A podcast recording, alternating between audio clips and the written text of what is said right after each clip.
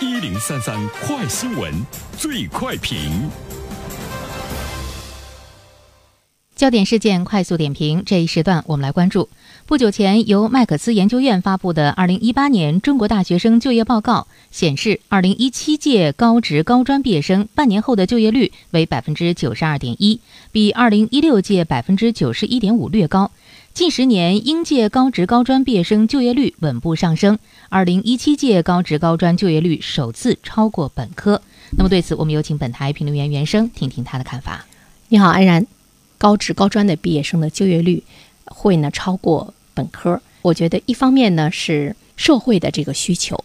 因为就业嘛，它直接呢会展现着我们的社会的用人单位。对呢，这个人群的需求量呢是在增大，有一技之长。这个背后呢，也是展示着跟我们国家整个大的发展的方向呢是有着比较紧密的联系。比如中国制造二零二五，在制造业强国发展的道路上，急需更多的技术工人，也急需呢更多的这个大国工匠。我记得去年我们有一篇评论，我们在说，呃，整个的这个收入排行的时候，呃，尤其呢是国家要努力的提升哪些行业的这个收入排行的时候，呃，大国工匠技术工人的收入的提升，已经呢是引起了呃国家层面的这样一个关注，并且呢是鼓励和支持。这个呢是跟我们大的经济发展的背景呢是有一定的这个关系哈。呃，另外一方面的话呢，我觉得它是整个展现了一个高职院校的一个发展的方向。比如说我们的本科院校，我们好像很少呢，我们会在新闻中看到说，哎，呃，什么什么时候哪一年我们的什么什么样的这个高校。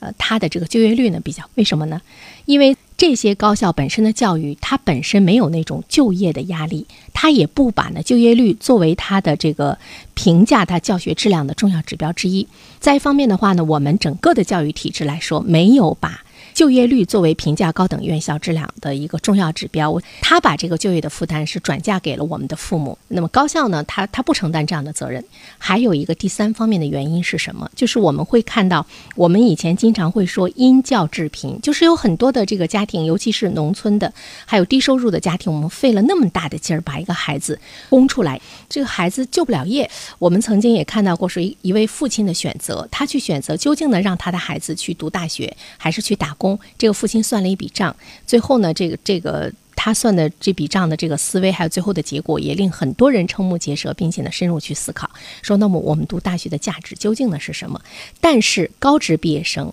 他却在我们的这个社会中，他实现了什么？他实现了家庭脱贫，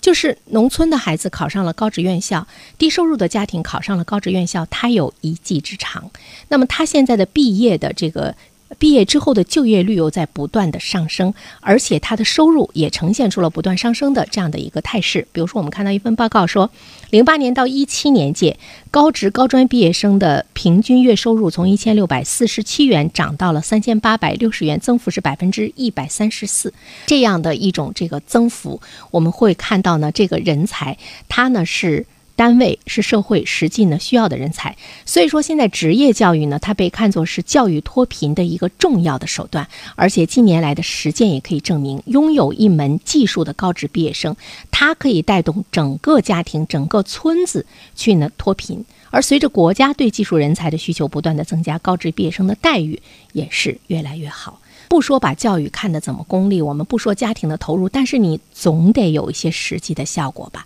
教育就是我们说到的这些技术教育学院，它本身的一个压力，也使它致力于去研究我们的学生的培养跟社会的这个需求怎么样呢？来进行更好的这个挂钩。那么说到这一点的话呢，我们会想到德国。我们都知道德国是这个制造业的大国，它的这个工匠的人才。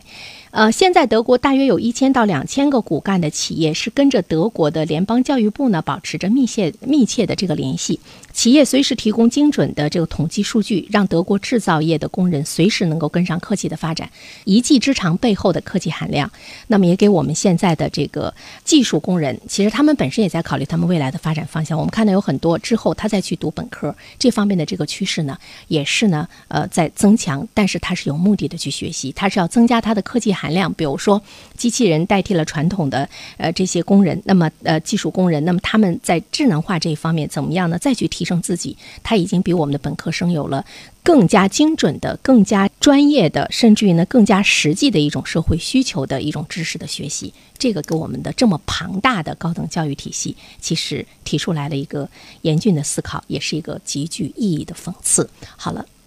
好，感谢袁生。